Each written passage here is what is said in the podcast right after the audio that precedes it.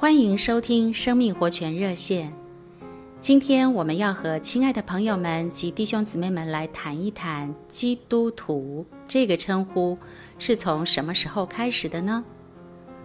当主耶稣在世的时候，那些信而跟随他的人被称为门徒；但在主复活升天之后呢，因为受到逼迫，这些门徒分散到各地。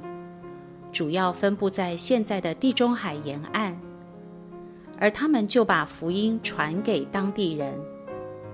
所以在圣经上面，《使徒行传》十一章二十六节那里就说，门徒称为基督徒是从安提阿开始。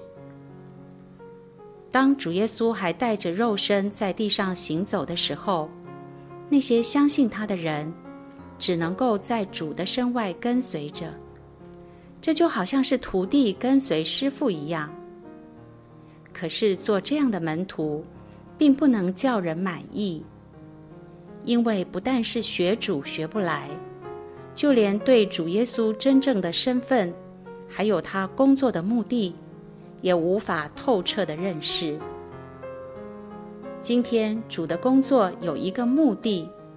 就是要借着死而复活来成为赐生命的灵，进到我们的里面来做我们的生命。他不单单只是在外面做师傅，他乃是要在我们里面做我们的生命。因此，基督徒这个“徒”，并不是指徒弟的“徒”，这个“徒”乃是当做人的意思。所以，又有人说。基督徒最好翻译作基督人。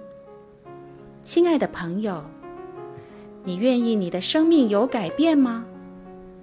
不需要任何的模仿，你只要相信主耶稣，他那复活的灵就会在我们里面做我们永远的生命。